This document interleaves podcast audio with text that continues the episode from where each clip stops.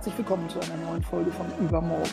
Wir sind Jakob und Silvi von Tomorrow und wir nehmen euch mit in ein gemeinsames Nachdenken darüber, wie wir unsere Zukunft gestalten können und wie wir morgen leben wollen. Das machen wir glücklicherweise nicht zu zweit, sondern laden uns dafür spannende, schlaue Gäste ein, die uns als Expertinnen für verschiedenste Themen an ihren Erfahrungen, ihrem Wissen, ihrem Blick auf die Welt teilhaben lassen. Denn Zukunft, ganz gleich wie sie auch aussehen mag, ist ein Gemeinschaftsprojekt. In dieser Folge wird es darum gehen, wie uns morgen eine sozial gerechte Energiewende gelingt. Und wir freuen uns sehr, dass wir dafür Professor Dr. Claudia Kämpfer zu Gast haben. Die Energieökonomin leitet die Abteilung Energie, Verkehr und Umwelt am Deutschen Institut für Wirtschaftsforschung. Sie ist Professorin für Energiewirtschaft und Energiepolitik an der Leuphana Universität und seit 2011 Mitglied im Präsidium der Deutschen Gesellschaft des Club of Rome. In 2013 hat sie das Buch Kampf um den Strom veröffentlicht, das Mythen rund um die Energiewende und Politik behandelt. 2017 folgte das Buch Das fossile Imperium schlägt zurück, warum wir die Energiewende verteidigen müssen und 2020 veröffentlichte sie Mondays for Future, in dem sie verschiedenste Fragen rund um die Klimakrise beantwortet und Handlungsempfehlungen gibt. Für uns ist sie also der perfekte Gast, um darüber zu reden, wie uns die Energiewende endlich gelingen kann. Und das möglichst sozial gerecht. Denn eines ist klar, nichts zu tun würde uns wesentlich teurer zu stehen kommen, als jetzt zu handeln. Aber wie wir handeln, das kann noch gestaltet werden. Los geht's und viel Spaß. Frau Professor Kempfert, schön, dass Sie bei uns sind. Es gibt viel zu besprechen. In den letzten Wochen ballen sich Nachrichten wie Temperaturen von 48 Grad in Sibirien, knapp 50 in Kanada. In Deutschland gibt es heftige Regensfälle mit Überschwemmungen und dann brennt nebenbei auch noch durch ein Leck in einer Ölplattform quasi der Ozean. Wie lesen Sie solche Nachrichten? Schwört Ihnen da manchmal schon ein, ich hab's euch doch gesagt, Leute, durch den Kopf? Ja, hallo erstmal, schön, dass ich äh, dabei sein äh, darf. Ja, wie lese ich solche Nachrichten? Äh, ich kenne es ja eben schon sehr, sehr lange und bin ja schon seit über 20 Jahren in dieser Thematik drin und höre in erster Linie die Klimaforscher, die eben das kommentieren mit den Worten, eieiei, es kommt doch alles früher, als wir gedacht haben, und zwar auch intensiver. Dass dies passieren wird, weil wir eben nicht umsteuern rechtzeitig genug, weiß, wissen auch alle Forscherinnen und Forscher, weiß auch ich.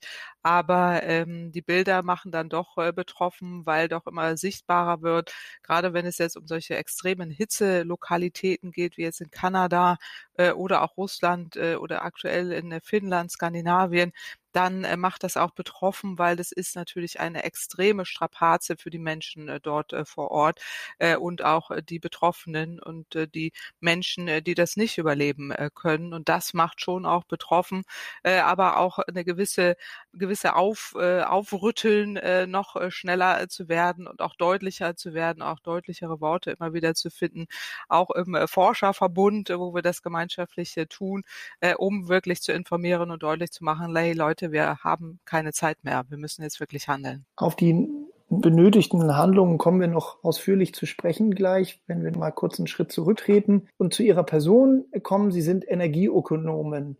Hat Ihnen bei der Wahl Ihres Fachgebiets damals schon geschwant, wie viel Aufklärungsarbeit Sie mal werden leisten müssen und wie lange sich vielleicht auch Veränderungen ziehen würden? Also in der äh, Form äh, natürlich nicht. Als ich damals äh, damit begann, auch in der Forschung, im Studium, äh, hat mich das Thema ja fasziniert und auch bis heute nicht losgelassen. Es ist ja auch ein großer Luxus, dass man an solchen Forschungen äh, arbeiten äh, kann und sich mit Themen beschäftigen darf, die einen da wirklich brennend interessieren. Und das hat mich einfach nicht losgelassen. Ich bin wirklich mit Leib und Seele auch Wissenschaftlerin und habe mich da reingestürzt in diese Thematik und forsche ja auch immer noch weiter, mittlerweile auch an einem sehr großen Team, äh, super Team, was wir haben, auch große Forschungsverbünde. Es macht einfach riesen äh, Spaß, auch da den Forschungen nachzugehen und gerade zu Beginn, äh, und das ist heute immer noch so, ist es eben der Wissensdrang, der Forschergeist, der einen da antreibt, auch mich zu der Zeit und was sich daraus entwickelt. Das war natürlich früher nicht äh, absehbar, obwohl ich mich ja auch mit großen Systemen immer schon beschäftigt habe und durchaus auch weiß äh, um langwierige Prozesse, nicht nur was jetzt Klimawandel angeht, sondern auch die Prozesse, die wir brauchen, äh, um Veränderungen herbeizuführen und äh, der Intensität, das auch aktiv zu begleiten. Das war natürlich früher nicht bekannt, aber es macht ja auch Spaß, weil das Wissen äh, muss ja auch verbreitet werden. Es müssen möglichst viele Menschen äh, wissen. Und das tut ja auch die Wissenschaft insgesamt äh, sehr deutlich. Absolut. Sie müsste nur noch mehr gehört werden. Wir wollen ja heute mit Ihnen über eine sozial gerechte Energiewende sprechen und die Energiewende an sich ist in aller Munde. Die Frage ist aber, denken wir hier alle an das Gleiche? Für die einen ist es das Ende der Atomkraft, was wir schon geschafft haben. Für die anderen die, endlich die Schließung der Kohlekraftwerke. Aber das Thema ist ja komplex. Können Sie einmal kurz und konkret umreißen, was das alles bedeutet und umfasst? Ja, also Klimaschutz bedeutet, äh, wir dürfen in den nächsten 20 Jahren äh, müssen unsere Treibhausgase auf Null gehen. Wir dürfen keine fossilen Energien mehr verbrennen. Und äh, das tun wir in Kohlekraften, wie Sie gerade schon angesprochen haben. Das tun wir durch die Verbrennung von Öl in Heizungen oder durch Benzin in Fahrzeugen und in, mit fossilem Erdgas auch in der Industrie oder auch im Heizbereich. Und diese Technologien, diese Energieformen müssen ersetzt werden durch erneuerbare Energien äh, und sehr viel mehr Energie sparen. Äh, gerade im Gebäudebereich äh, ist das notwendig, aber auch in der Verkehrswende, wo man äh, weniger Fahrzeuge, mehr Mobilität benötigt, auch intelligente, klimaschonende Mobilität mittels Digitalisierung, äh, klimaschonenden Antrieben, aber eben auch Elektromobilität auf Straße und Schiene äh, und eben äh, die erneuerbaren Energien auch im Stromsektor und zur Wärmeherstellung. Ähm, da äh, sind die Technologien bekannt. Sie könnten auch heute schon umfassend im Einsatz sein. Es fehlen aber die politischen äh, Rahmenbedingungen äh, dafür, das äh, zu machen und auch umzusteuern und äh, die Atomenergie hat sich äh, in den letzten Jahrzehnten ja schon als äh, Riesenfehler herausgestellt. Nicht nur, weil die Kosten enorm sind, sondern weil sie auch risikobehaftet ist, weil sie uns Atommüll über viele Jahrhunderte hinterlässt, die wir bezahlen müssen, den zukünftigen Generationen da einen riesen Schuldenberg hinterlassen der nicht zu verantworten ist. Und da ist es dann auch richtig, sich da zu verabschieden. Und das passiert auch äh, weltweit immer mehr, weil Atomenergie schlichtweg auch nicht wettbewerbsfähig ist. Also insofern kurz gefasst heißt äh, die Energiewende raus aus fossil rein in erneuerbare Energien. Wir wissen ja schon seit den 70er Jahren, dass die, uns die Klimakrise bevorsteht und dass wir anders wirtschaften müssen, als wir das bislang tun. Passiert ist bislang leider wenig. Was sind aus Ihrer Sicht die größten Versäumnisse und an wem oder was hat es dabei gehakt, dass wir an dem Punkt heute sind, wo wir sind? Ja, ich habe ja im Rahmen meines neuen Buchs äh, Mondays for Future auch so zurückgeschaut, die letzten 40 Jahre und guck auch äh, in die Zukunft, in die nächsten äh, 50 Jahre. Aber zurückgeschaut ist es so, dass wir nicht genug erreicht haben, gar keine Frage. Aber es ist nicht so, dass wir also nicht nichts erreicht haben. Also wir haben einiges äh, schon geschafft. Wir haben äh, weltweit die Klimakonferenzen, die Vereinbarungen, auch die Treibhausgase zu senken. Wir haben die Nachhaltigkeitsziele weltweit, ähm, zu denen wir uns verpflichtet haben und auch immer mehr Länder äh, deutlich äh, mehr tun und jetzt auch aufgrund der aktuellen Anstrengungen in den USA äh, durch das Pariser Abkommen, in Europa mit dem Green Deal, Japan ähm, und so weiter. Viele Länder ziehen äh, nach, äh, die ähm, auch deutlich äh, nach vorne gehen und, und Klimaschutz aktiv umsetzen und auch Schritte in die richtige Richtung äh, einleiten. Das Problem ist, was uns begleitet hat, einfach die letzten 30 Jahre, ist, ähm, dass wir eine fossilbasierte Wirtschaft haben und dieses fossil fossile Kapital in ganz vielen Kanälen drin ist. Sprich, da hängen Geschäftsmodelle dran, da hängen Aktienfonds dran, da hängen große Machtverflechtungen auch international dran.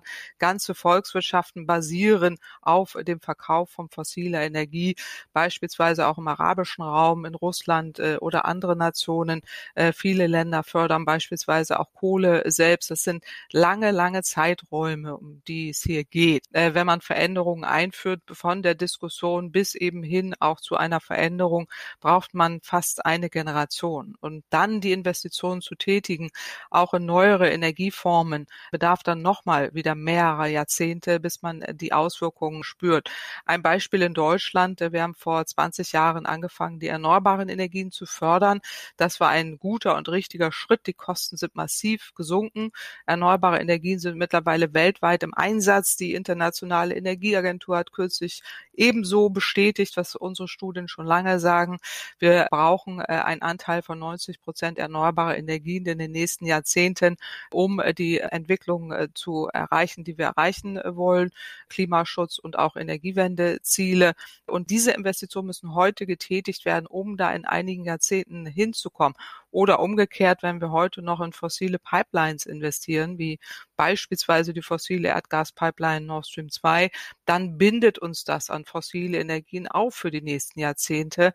Und das ist nicht der richtige Weg. Also das sind entweder stranded investments, also Fehlinvestitionen, gestrandete Investitionen, weil sie sich niemals äh, rechnen oder wir kaufen äh, fossiles Erdgas über mehrere Jahrzehnte und äh, erschaffen dann wieder die Klimaziele nicht. Und das ist so das, was wir weltweit auch beobachtet haben. Dann gibt es wieder Regierungen, die nicht in Richtung Klimaschutz gehen, siehe USA mit Trump und dann wieder ein äh, Turnaround jetzt mit der aktuellen Regierung. Aber das reicht dann nicht vier Jahre, um dann auch wirklich den Bogen so weit zu, zu drehen, dass man äh, da auf den richtigen Pfad kommt und so bewegt man sich immer auf so einem Pfad äh, fünf Schritte vorwärts und dann wieder drei zurück. Und das liegt eben an diesen enormen Verflechtungen, die wir haben. Aber ich würde mal sagen, heute haben wir auch einen Tipping Point äh, überschritten, auch durch die Fridays for Future Bewegung, auch durch die Zivilgesellschaft, äh, die ja weltweit im Einsatz ist eben und sich äh, deutlich da Gehör verschafft äh, für mehr Klimaschutz,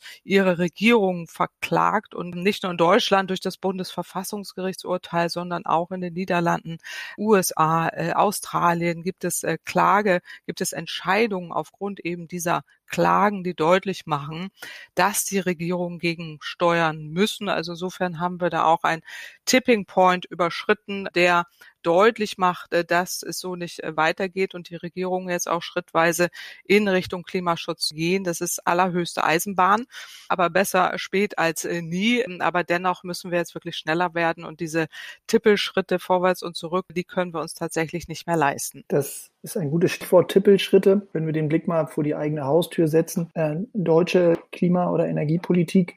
Fakt ist, das haben Sie ja gerade ähm, treffend beschrieben, mit einer äh, radikaleren, konsequenten Energiewende könnten wir deutlich CO2 einsparen.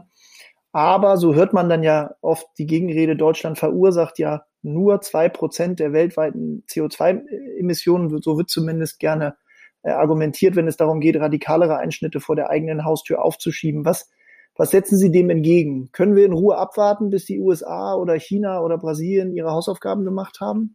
Nein, also das können wir nicht. Also drei Gründe. Wir haben drei große Verantwortungen. Zum einen sind wir weltweit in der obersten Spitze der Treibhausgasemittenten zu finden. Pro Kopf, pro äh, Wirtschaftseinheit sind wir bei den größten Emittenten weltweit und haben auch eine Verantwortung aufgrund der vergangenen Emissionen, die wir schon verursacht haben, dass wir nicht einfach sagen können, äh, wir haben hier keine Verantwortung und das macht ja eben keinen Unterschied, ob wir hier handeln oder nicht. Und äh, das Zweite ist, wir sind eine Exportnation. Das heißt, wir überschwemmen ja auch unsere Produkte in der ganzen äh, Welt und sind hier verantwortlich auch dafür, dass der ökologische Fußabdruck unserer Wirtschaftsweise gering ist, äh, damit wir eben nicht das, was jetzt auch andere Länder ja eben nachmachen, auf diesem sehr CO2-intensiven Pfad zu gehen, nicht äh, so weitermachen, sondern wirklich hier Innovationen entwickeln, Wettbewerbsvorteile und diese Technologien auch der Welt dann anbieten und auch Kooperationen schließen können, damit eben jetzt bestimmte Länder, die aktuell sehr stark wachsen, nicht in CO2-intensive Wirtschaften hineinwachsen, sondern dass wir gleich auf einen CO2-armen Pfad äh, kommen und diese Investitionen auch äh, klug begleiten. Und das Dritte ist, Sie haben mich ja eben vorher gefragt, was, warum kommen wir so wenig äh, voran? Und genau dieser Satz ist ein Grund dafür, warum wir uns seit Jahrzehnten im Kreis drehen.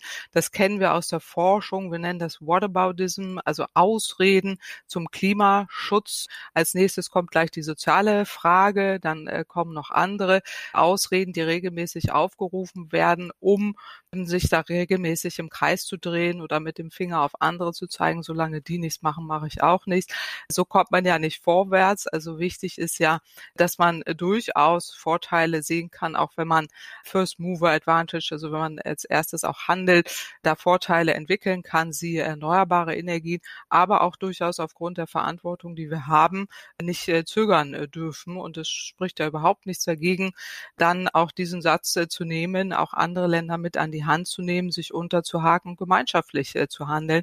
Das macht man im Übrigen auch, auch im Rahmen der Klimaverhandlungen, der internationalen Klimaziele, der Nachhaltigkeitsziele, die man sich gesetzt hat. Äh, also insofern bitte keine Ausreden mehr und deswegen sind wir hier auch gefordert, äh, aktiv zu handeln. Klares Statement, vielen Dank. Ich bleibe noch mal ein bisschen dran an dem Thema nationaler Energiepolitik. Mit dem beschäftigen Sie sich ja schon sehr lange, seit, seit knapp zehn Jahren schreiben Sie schon über das, wenn man so will, Chaos in der Energiepolitik vom Hin und Her beim Erneuerbaren Energiegesetz über die erst massiv subventionierte Solarenergie, die dann doch mitsamt der Arbeitsplätze äh, nach Fernost abgewandert ist, aber auch über Lobbyismus, der ja eine wichtige Rolle spielt bei dem Thema. Welche Akteure spielen hier eigentlich eine besondere Rolle, da, äh, angesichts der Tatsache, dass wir eben nicht, nicht wirklich große Schritte nach vorne machen? Welche, welche Mächte sind da am Wirken? Mhm. Ja, das ist genau das, was ich schon eingangs erläutert habe mit diesem fossilen Kapital, was eben in vielen äh, Aktienpaketen, in vielen toxischen äh, Wertpapieren äh, zugegen ist und welches äh, ein Interesse daran hat, dass fossile Geschäftsmodelle möglichst lange aufrechterhalten werden. Und das äh, ist auch sehr heterogen, dieses Bild. Je nachdem, äh, wo man sich da befindet, ähm, ist es so, dass gerade fossile Geschäftsmodelle ähm, ja am Auslaufen sind und alles äh, versucht wird, dagegen zu halten. Ein Beispiel ist Exxon, jetzt auch berühmt geworden, auch durch Internetvideos, aber auch schon vorher durch Studien, wo bekannt wurde, dass ExxonMobil, also der äh, Ölkonzern aus den USA, in der Vergangenheit alles dran gesetzt hat, um PR-Kampagnen zu bezahlen, um Zweifel zu sehen. Merchants of Doubts, äh, Naomi Oreskes und andere Bücher, die das äh, aufarbeiten, immer das Zweifel sehen, Zweifel zu sehen, um dann Zeit zu gewinnen, um zu verzögern, um Ausreden zu definieren, so nach dem Motto, wir sind ja hier eine kleine Nation, wir können nichts tun, andere sollen mal was tun und so dreht man sich ständig im Kreis Kreis gehört zu deren PR-Kampagnen dazu. Und diese Akteure, also auch heterogen, das können jetzt fossile Energiekonzerne sein, Öl, Gasunternehmen oder eben auch zum Beispiel Zulieferer von Autokonzernen, die am Verbrennungsmotor hängen, die ja auch ganz gezielt in Deutschland beispielsweise Kampagnen fahren, aktuell auch gegen zum Beispiel die grüne Kanzlerkandidatin, die einfach auch schmutzige Wege wählen und schmutzige Kampagnen wählen, um eben da einerseits so polemische Diskurse zu führen und andererseits auch immer wieder deutlich zu machen, das geht so nicht oder wir wollen das so nicht, um Zweifel zu sehen und den politischen Prozess entweder aufzuhalten oder nach deren Wünschen komplett wieder umzudrehen. Und das hat bei Trump, bei dem US-amerikanischen Präsidenten ja auch geklappt. Die sind sehr erfolgreich und die leben das dort auch sehr erfolgreich. Die sind dann auch bis in den, zu den Fernsehsendern, zu den öffentlichen Informationsquellen sehr breit aufgestellt. Und äh, sehen wir in Australien auch in England England auch, da gibt es eben diese Presse, die ganz gezielt diese Fake News verbreitet. Und äh, die werden bezahlt auch vom PR-Kampagnen eben äh, diese Akteure. Und äh, die muss man auch so identifizieren. Und als Wissenschaftlerinnen und Wissenschaftler haben wir uns weltweit zusammengeschlossen, diesem Fake News zu widersprechen. Das tun wir auch immer deutlicher, auch immer lauter und glücklicherweise auch immer mehr weltweit, weil wir äh, früher eben auch nicht so die Notwendigkeit gesehen haben, weil es klar ist, ja gut, wissenschaftliche Erkenntnisse sind andere, aber mittlerweile doch äh, sichtbar wird, wie brenzlig es wird und wie, welche Verantwortung auch die Wissenschaft äh, hat, äh, eben diese Fake News Kampagnen unwidersprochen stehen zu lassen und da auch entsprechend äh, wissenschaftlich Erkenntnisse, wissenschaftliche Erkenntnisse in den Diskurs einzubringen, um eben auch deutlich äh, zu machen, es gibt auch entsprechende Erkenntnisse, die ähm, dem widersprechen. Und da diesen Diskurs, den man ja auch führen sollte, dann über die besten Lösungen, über Wege eben hin zum Klimaschutz, die werden ja nicht mehr geführt, weil wir ja schon vorher mit dem Mythen bombardiert werden. Angeblich sind wir eben äh, nicht, wir können das Klima hier eh nicht ändern. Ähm, die armen Menschen können das alles nicht bezahlen und die Energiewende funktioniert nicht. Und äh, es wird ja so viel verbreitet, mit den ganzen Mythen sich ständig zu beschäftigen und man kommt in die eigentliche Debatte nicht mehr rein. Auch das sieht man ja im deutschen Diskurs, äh, wenn ich das auch nochmal anmerken äh, darf.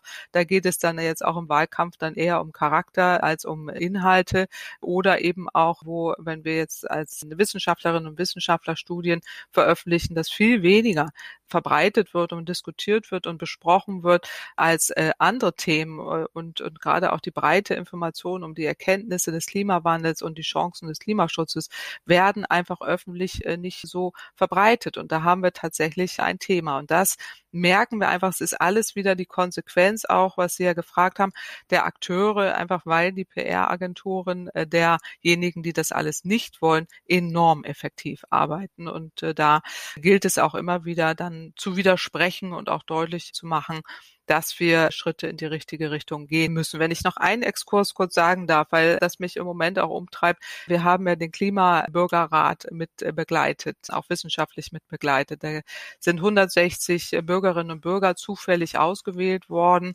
die sehr umfassende Informationen über Klimawandel, Klimaschutz, Energiewende, Verkehrswende, Ernährung, Landwirtschaft bekommen haben, sehr kondensiert von uns allen. Sehr, sehr viele Forscherinnen und Forscher haben da die Erkenntnisse zur Verfügung gestellt und dann haben die beraten. Und am Anfang war sehr viel Skepsis äh, da, ob Klimaschutz überhaupt und die zwei Prozent und wir können ja nicht und was sollen andere da mal machen. Also die ganzen Mythen in deren Köpfe waren vorhanden. Aber dann, als sie das alles gesehen haben und auch die Fakten hin verstanden haben, haben die uns gesagt, wir haben das in der Form alles nicht gewusst und sind wirklich erstaunt darüber, welche Informationen uns hier auch vorenthalten werden im breiten Diskurs und haben dann ja selbstständig ihre ganzen Maßnahmen erarbeitet, die uns ja alle vom Stuhl gehauen haben in der Intensität, was dort erarbeitet wurde und was für welche Mehrheit das auch abgestimmt wurde am Ende und sehr intensiv besprochen wurde. Und die ganzen Vorschläge sind wirklich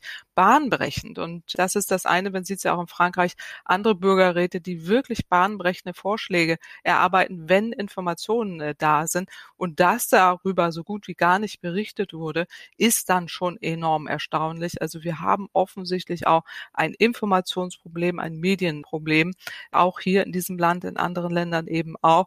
Und äh, das Einzige, wie wir dagegen äh, vorgehen müssen, ist eben so etwas auch wie beispielsweise partizipative Demokratie zu etablieren, über solche Bürgerräte breite Informationen in die Bevölkerung zu geben, äh, damit auch wirklich verstanden wird, an welchem Punkt wir sind und welche Möglichkeiten äh, wir haben. Und das ist für mich wirklich ein sehr frappierendes Ergebnis gewesen und das äh, sollten wir uns auch wirklich zu Herzen nehmen und daraus auch Rückschlüsse ziehen. Ja, absolut. Und es ist nochmal ein wichtiger Hinweis gewesen mit dem Bürgerklimarat, ähm, ein fantastischer, wichtiger Vorstoß, ähm, den ich auch sehr gespannt, oder ich glaube, wir alle sehr gespannt verfolgen.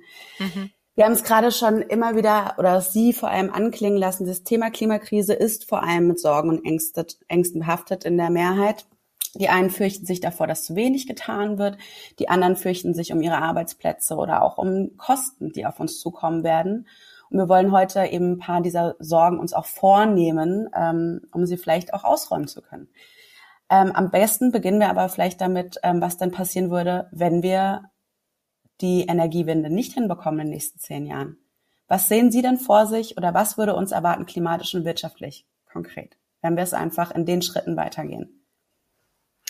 Ja, also wenn wir die, ähm, den Klimaschutz nicht so umsetzen, wie wir es eigentlich umsetzen äh, wollen, äh, sind die Kosten des Nichthandelns äh, deutlich größer als die Kosten äh, des Handelns. Sprich, wir werden noch mehr negative Umweltwirkungen erleben, als wir heute schon äh, haben, äh, durch Gesundheitskosten, durch extreme Klimaereignisse, die auftreten und damit Infrastrukturschäden, ähm, die ganzen Gesundheitsschäden, die ja auch auftreten, auch bei extremer Hitze beispielsweise und auch Infrastrukturkosten, die auftreten werden. Also die Kosten sind dann enorm hoch und werden weiter steigen. Und dadurch, dass wir auch als wichtige Volkswirtschaft in Deutschland nicht als Treiber, wir sind ja eigentlich auch Treiber, wir sind Treiber des Klimawandels, aber auch Treiber des Klimaschutzes, äh, diese Chancen nicht ergreifen, ist es eben äh, so, dass wir auch äh, weltweit hier nicht als Motor fungieren können und damit eben auch der, dem Weltklima nicht äh, wirklich äh, zuträglich äh, sind und diese Chancen nicht nutzen. Und deswegen ist es so wichtig, dass man deutlich macht, dass die Chancen des Klimaschutzes sehr viel größer sind, als befürchtet wird. Denn in der Tat geht es darum, zu investieren in Zukunftsmärkte. Und das schafft wiederum Innovation, schafft auch Wertschöpfung, schafft Arbeitsplätze die äh, sich erweitern werden. Also es gibt einen Strukturwandel, den gab es schon immer, weg von Pferdekutsche hin zum Auto, weg von Schreibmaschine hin zum Computer. Also ein Strukturwandel, wo sich äh, Beschäftigungsverhältnisse verändern, ist schon immer so gewesen. Aber jetzt geht es darum, dass man diesen auch klug begleitet. Und je länger wir warten, je länger wir den Kopf in den Sand äh, stecken und nicht handeln, desto schwieriger wird ja nachher der Umstieg, desto mehr Jobs gefährden wir auch und schaffen es eben äh, nicht Teil äh, der Lösung zu sein. Und damit handeln wir uns viel mehr Probleme ein, als wenn wir rechtzeitig handeln würden. Und mehr Volkswirtschaften weltweit machen ja auch deutlich äh, mehr, sei es die Amerikaner, Kanada, Japan, die auch investieren, auch ganz gezielt in erneuerbare Energien. Gerade in den USA äh, bemerkenswertes äh, Programm dort aufgelegt, die dann auch volkswirtschaftlich sich stärken werden, äh, dauerhaft, wenn sie das weiter fortführen und wir eben nicht. Das heißt, ein Szenario auch weltweit, wo wir jetzt in eine Klimakrise schlittern, die wir jetzt ja ansatzweise schon spüren, und das ist erst der Anfang, der minimalste Anfang, ähm, dann äh, wird es ja viele, viele Regionen geben, die gar nicht mehr bewohnbar sind. Wir werden Massenmigration erleben. Wir werden planetare äh, Veränderungen erleben, die wir uns äh, so äh, kaum vorstellen mögen. Und deswegen ist es zwar richtig, hier die Ängste da nicht zu schüren, aber auf der anderen Seite auch zu erläutern, wir haben einen Weg daraus.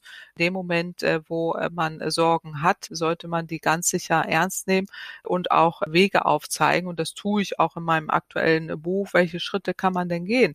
Und welche müssen wir auch gehen? Auch in kürzester Zeit und uns jetzt nicht wieder verheddern mit den ewig rückwärtsgewandten Diskussionen, die uns überhaupt nicht weiterbringen, sondern sich wirklich mit den Chancen auseinandersetzen, die wir haben, damit wir eben solche Szenarien eines ungebremsten Klimawandels gar nicht erst erleben werden. Absolut richtig. Braucht immer die Vision, um nach vorne zu kommen und nicht nur den Mann Finger. Und trotzdem äh, ist das immer ähm, sind diese ähm, Ängste und Sorgen eben da oder auch Vorbehalte. Also der Klimaschutz gilt ja als Gesamtes auch immer wieder als sehr elitäres Thema.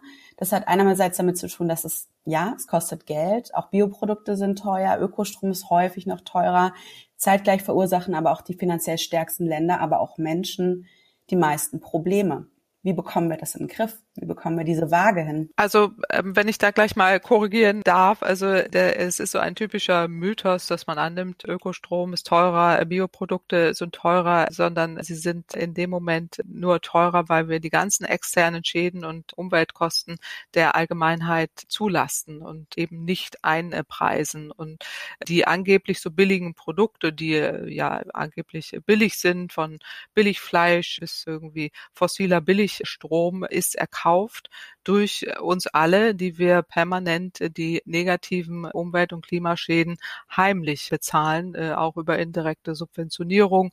Viele Vorteile, die die konventionellen Energien haben, indirekte umweltschädliche Subventionen, die alle ausgerichtet sind auf das fossile Verbrennungsfahrzeug, auf die Straßen, die gebaut werden, auf die Landwirtschaft, auf Massentierhaltung, die uns mehr schadet als wirklich äh, nützt und die ganzen Umweltprobleme damit erkauft. Und diese Nicht-Nachhaltigkeit der Wirtschaft, die wird jetzt begleitet eben von diesen PR-Kampagnen, die Narrativen, dass ähm, andere, das, äh, wo wir hinwollen in eine nachhaltige Welt sei teuer und kostet uns Wohlstand. Dabei ist es genau umgekehrt. Der äh, nachhaltige, die nachhaltige Wirtschaftsweise, die uns eben nicht Umwelt- und Klimaschäden äh, bringt, die sichert uns dauerhaft Wohlstand und zwar für alle Menschen. Und damit ist sie auch sozial viel gerechter als aktuell, wo wir viele Privilegien für die fossile Industrie, aber auch für die fossilen Haushalte, also die Verursacher des Klimawandels haben und äh, diese auch weiter aufrechterhalten, zu Lasten der Allgemeinheit. Und äh, deswegen ist es so wichtig, dass man äh, versteht, hier geht es nicht um Luxusgüter, die sich angeblich dann niemand mehr leisten kann.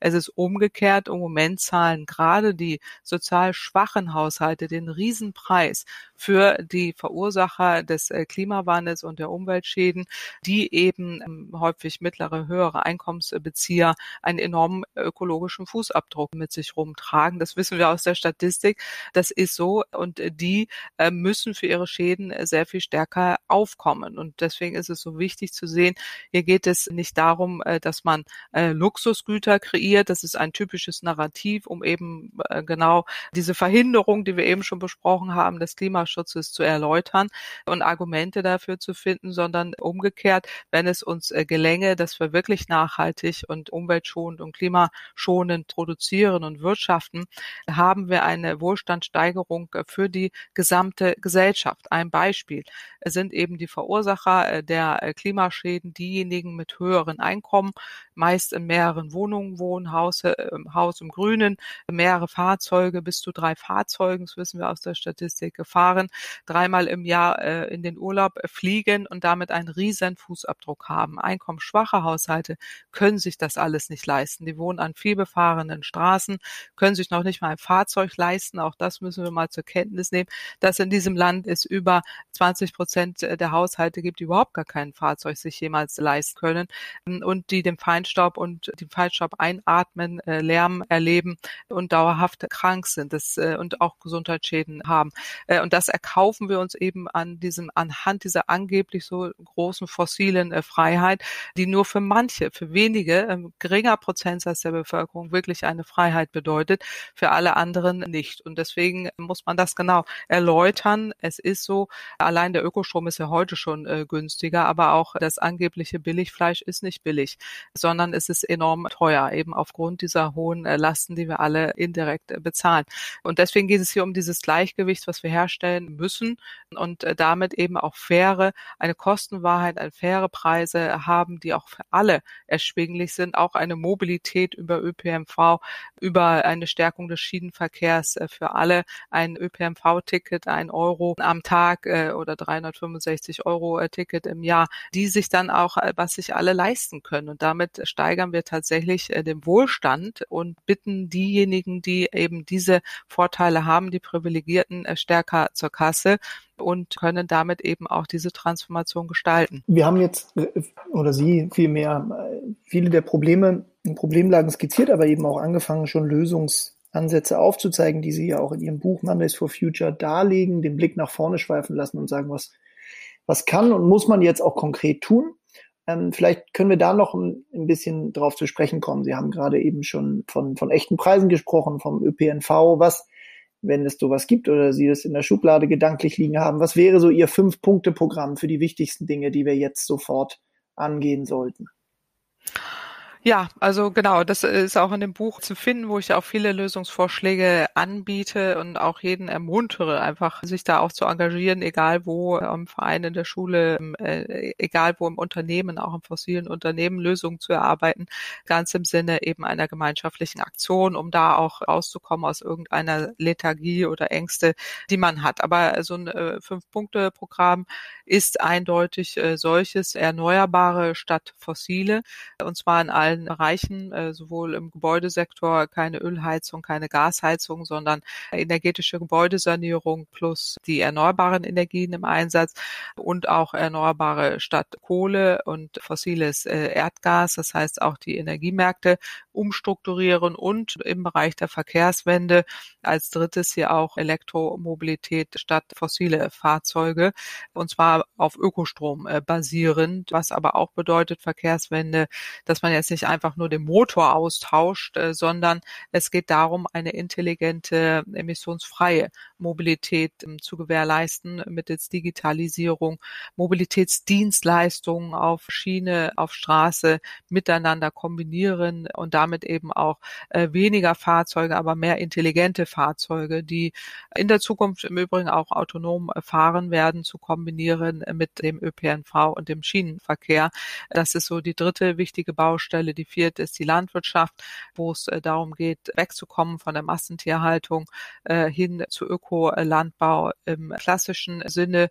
Es muss auch passieren, weil dort die Landwirtschaft ja heute schon sehr stark vom Klimawandel betroffen ist, sich dort umzustellen und auch wirklich auf Nachhaltigkeit auszurichten im Green Deal. Äh, Europas Green Deal macht man da im Moment schon äh, richtige Schritte in die richtige Richtung, wenn es auch noch gar nicht in dem Umfang reicht. Und das für, der fünfte Punkt ist die Industrie die ähm, auch transformiert werden muss. Stichwort energieintensive Industrie, die wegkommen muss jetzt von äh, fossilen Energien hin, beispielsweise zu grünem Wasserstoff und die Herstellung von grünem Wasserstoff sollte man heute auch mittels äh, Finanzhilfen unterstützen und der Industrie auch Finanzhilfen gewähren, um äh, diese Transformation zu stemmen, aber dann auch wirklich nur grünen Wasserstoff, nicht andere Farben, die uns dann wieder mehr Emissionen verursachen oder andere Umweltprobleme sondern mittels Ökostrom hergestellten äh, Wasserstoff ist auch äh, sehr wichtig, das mit anzugehen. Und damit hat man einen Fünf-Punkte-Strauß, der erstmal die wichtigsten Punkte abdeckt, aber der aller, allerwichtigste und dringendste ist wirklich der, den Fuß von der Bremse beim Ausbau der erneuerbaren Energien zu nehmen. Im Übrigen wollen das mittlerweile auch fast alle Industrieunternehmen, alle Unternehmen, die Wirtschaft insgesamt und hier die Rahmenbedingungen endlich so anzupassen, dass man hier einen ähm, erneuerbaren Energienboom hat, einen Booster ein einlegt, äh, damit wir den Anteil der erneuerbaren Energien deutlich schneller nach oben bringen und alles dafür tun, dass wir auch profitieren können eben von der Energiewende basierend auf erneuerbare Energien. Wir haben es gerade schon mehrmals angesprochen. Geld ist ein ganz entscheidender Hebel für den Kampf gegen die Klimakrise. Noch fließt massenhaft Geld von der, gerade der Finanzbranche in Branchen, die unseren Planeten zerstören. Was glauben Sie, wird der Markt das irgendwann von alleine regeln, auch durch die Entscheidungskraft oder veränderte Entscheidung von KonsumentInnen? Oder braucht es hier doch mehr politische Einwirkung, um das Geld in die richtige Richtung zu lenken, und zwar so schnell, wie wir es brauchen. Also so schnell wie möglich politische Rahmenbedingungen. Also die letzten 40 Jahre, wir haben ja angefangen, in diesem Podcast darüber zu reden, warum geht es so langsam. Ich kenne die Finanzbranche auch schon seit über 20 Jahren und die haben schon immer erzählt, ja, wir machen das alles nachhaltig und klimaschon. Passiert ist da viel zu wenig. Und wenn man sich heute anguckt, wie verwoben noch immer das toxische fossile Kapital weltweit ist, sieht man, dass die Hebel da überhaupt nicht in diese Richtung Richtung gegen. Das heißt, wir brauchen Rahmenbedingungen, die jetzt aber auch kommen. Durch das Pariser Abkommen ist, ist schon ein erstes äh, Fundament geschaffen worden, wo eben Klimaziele vereinbart werden in Europa, in den USA, weltweit und äh, damit eben auch Marktanreize geschaffen werden umzusteuern und äh, da auch die wichtigen ähm, Erkenntnisse oder Transparenz geschaffen werden muss, damit hier Klimaschutz auch in der Finanzbranche umgesetzt wird. Aber ganz wichtig, auch im europäischen Rahmen ist die EU-Taxonomie. Kein Geld mehr in fossiles Kapital, nur noch Geld in erneuerbare Energien. Das bestätigt ja auch die Internationale Energieagentur, die deutlich macht, wir dürfen nicht mehr investieren in die vergangenen äh, Branchen, sondern äh, nur noch im Bereich der erneuerbaren Energien. Und der dritte wesentliche Punkt ist die Transparenz. Und die schafft man nur, indem man verpflichtend festschreibt, dass Unternehmen in ihren Quartalsberichten ausweisen, welche fossilen Risiken, welche Klimarisiken in ihren Bilanzen schlummern. Und das äh, genauso äquivalent in den Quartalsberichten deutlich macht, damit auch für Anleger, damit für alle sichtbar wird, welche versteckten Risiken äh, dahinter sind. Das heißt, wir brauchen volle Transparenz über die Klimarisiken in der gesamten Finanzbranche ähm, weltweit. Und ich sehe da erste zaghafte Ansätze jetzt in diese Richtung. Richtung, auch durch die Taxonomie und auch durch immer mehr Anleger und äh, Fonds, die ähm, ganz gezielt diese Transparenz auch einfordern oder eben auch in Europa durch die Stresstests, äh, dass äh, genauso wie bei anderen Stresstests aus der Finanzwirtschaft selber kommend die Klimastresstests kommen und die hängen einerseits mit Klimawandel zusammen, aber die hängen auch damit zusammen, dass noch immer sehr viele fossile Papiere, sehr vieles fossiles Kapital überall indirekt mit drin schlummert und da auch rigoros auszumisten und wirklich für die Transformation äh, zu sorgen und zumindest die Transparenz herzustellen und Unternehmen auch zu verpflichten, hier ähm, eine sehr große Transparenz äh, zu schaffen und damit eben auch Strategien äh, zu entwickeln, wie sie glaubhaft äh, diese Transformation mitgestalten können. Und da sind dann, ist dann wiederum die Finanzbranche auch gefordert, dass sie da hilft, und mittels äh, eben der Geldströme, die da notwendig sind, in diese Transformation auch mit hinein investiert. Und diese drei Komponenten halte ich für essentiell, aber das muss vorgeschrieben werden. Von alleine wird da leider nichts passieren, zumindest nicht ausreichend. Sie haben uns gerade Ihren Fünf-Punkte-Strauß präsentiert. Wir haben auch einen kleinen Fünf-Punkte-Strauß, bisschen anders allerdings. Bevor wir gleich den, den Ausblick ins Übermorgen äh, werfen, haben wir immer fünf schnelle Fragen und fünf schnelle Antworten. Dies, das streuen wir mal kurz ein. Das hat dann ausnahmsweise mal nicht die Ernsthaftigkeit äh, des, der Fragen, durch die wir sonst mhm. gerade gewandert sind. Ähm, ich fange mal an und Silvi legt nach. Ähm, Frage Nummer eins an Sie. Was ist die absurdeste Fake News, über die Sie kürzlich gestolpert sind? Was ist die absurdeste Fake News, über die ich kürzlich gestolpert bin? Es gibt so viele, ähm, dass ich jetzt wirklich äh, selektieren muss. Es ist, es ist schwer, da ein Ranking auszuwählen, muss man wirklich sagen. Klimawandel existiert nicht. Der Klassiker. Ja. Nächste Frage. Was ist Ihre beste und was ist Ihre schlechteste Angewohnheit? Also die beste Angewohnheit, äh, würde ich äh, sagen, ist, äh, dass ich geduldig bin und auch sehr viel Ausdauer habe und vor allen Dingen auch Geduld im Erklären von immer wiederkehrenden Fakten auf wissenschaftlicher Art und auch in der Erforschung der Dinge, die uns da begleiten und da eine gewisse Ausdauer habe und noch immer ein riesen Wissensdurst, die Dinge auch gleichzeitig mit zu erforschen ähm, und auch zu erläutern. Die schlechteste Angewohnheit, würde ich sagen, ist eher im privaten äh, Bereich zu finden, dass ich überhaupt gar keine Witze erzählen kann. Also das ist ein Phänomen, was mich stet stetig begleitet und auch manchmal sehr unangenehm sein kann. mich juckt ein bisschen im Finger Frage drei umzuformulieren und äh, Sie zu bitten, Ihren besten Witz zu erzählen, aber das lassen wir weg. Die das Witze ersparen weg. wir uns. Frage Nummer drei. Ähm, wir werden morgen von Elon Musk oder von Bill Gates regiert.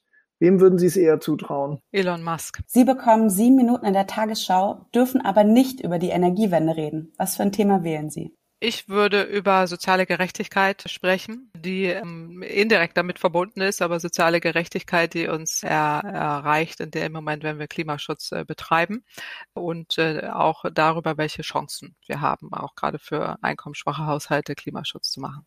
Letzte Frage in dieser kleinen Sektion.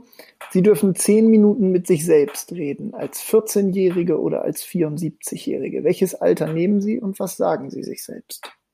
Zehn Minuten darf ich mit mir selbst reden. Das ist ja auch psychologisch, glaube ich, dann auffällig. Aber gut, das, das mal beiseite. Ähm, zehn Minuten mit mir selbst. Ich würde das Alter ähm, 14 wählen und würde erläutern, ähnlich wie es ja im Moment auch in, ähm, mit Fridays for Future ist, wo ich mit vielen 14-Jährigen äh, aktuell spreche, welche Chancen äh, darin liegen, aktiv sich für den Klimaschutz einzusetzen und da auch hoffen, dass es da eine breite Wissensbegierde gibt, die Erkenntnisse auch anzunehmen. Wunderbar.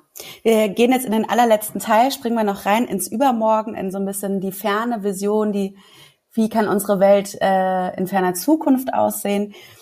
Jetzt haben wir ja schon immer, jetzt haben wir viele Probleme vor allem besprochen. Sie haben gesagt, eine Leidenschaft und das braucht es natürlich auch, ist die schöne Vision. Deswegen die Frage, wenn wir es schaffen, die Energiewende, wenn wir in 2200 zum Beispiel gucken, wie sieht wie sieht eine Stadt heute aus? Wie sieht Mobilität? Wie sieht Energieversorgung aus? Wie, wie sieht es in unseren Häusern aus? Können Sie das ausmalen? Ja, kann ich sehr gerne ausmalen. Das ist ja auch das letzte Kapitel in meinem aktuellen äh, Buch, wo ich äh, deutlich mache, welche Vision wir dort haben. Also die ist auf jeden Fall erneuerbar, sie ist äh, digital, sie ist vernetzt, sie ist partizipativ, sie ist grün und sie ist gesund.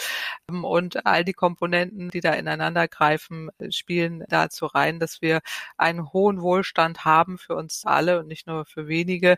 Basierend auf erneuerbare Energien ist das Energiesystem, es ist aber auch digital und miteinander vernetzt. Sprich, die erneuerbaren Energien als Teamplayer sorgen für Versorgungssicherheit äh, zu jeder Zeit. Dazu gehört dann auch die Stadt Bonn morgen, äh, die Mobilität, die dann vernetzt ist, Mobilitätsdienstleistungen, sprich wir sind weniger mit dem eigenen Fahrzeug unterwegs als mit Fahrzeugen, äh, die wir buchen äh, können, also auch mittels autonom fahrender, kleiner, effizienter elektrisch Ökostromfahrzeuge oder ÖPNV und äh, Schienenverkehr. Die Stadt ist sauber, sie ist grün, sie ist ohne Lärm, nur Menschen vor Ort, ohne Fahrzeuge, die uns sehr viel Platz wegnehmen oder Stehzeuge aktuell, die ja 23 Stunden am Tag im Durchschnitt äh, herumstehen und nicht äh, fahren und wahnsinnig viel Platz wegnehmen für uns Menschen. Und diesen Platz haben wir zurück durch äh, Grünflächen, Spielplätze und so weiter und aktive Menschen dort in der Stadt und genauso auch bei der Ernährung, wo wir eine nachhaltige Ernährung haben und im Einklang mit der Natur, mit der Umwelt unsere Produkte, unsere, unser Wirtschaften darauf ausgerichtet haben, im Kreislauf zu wirtschaften und keine Verschwendung mehr zu betreiben und damit auch äh, die Natur zu schonen und die Landwirtschaft dann genauso dort äh, mit eingebunden ist, auch Urban Farming übrigens auch in den Ballungszentren eine Rolle äh, spielt. Und alle Produkte und Dienstleistungen, die wir herstellen, sind auch wirklich klimaschonend und umweltschonend. Und insgesamt hat sich damit der Wohlstand deutlich erhöht und zwar für alle Menschen. Und die sind dann auch glücklich und äh, partizipativ und sind Teil einer gesunden und äh, glücklichen und auch grünen Welt. Fantastisch. Macht total Spaß, in dieses Zukunftsbild einzutauchen und man kann nur wie immer wiederholen, dass die Ideen auf dem Tisch liegen von schlauen Menschen wie Ihnen und vielen anderen. Ähm, wir müssen endlich machen. Frau Kempfert, vielen Dank für dieses wunderbare Gespräch. Ich danke Ihnen, hat viel Spaß gemacht. Dankeschön, bleiben Sie gesund. Ja, Sie auch, danke. Alles Gute.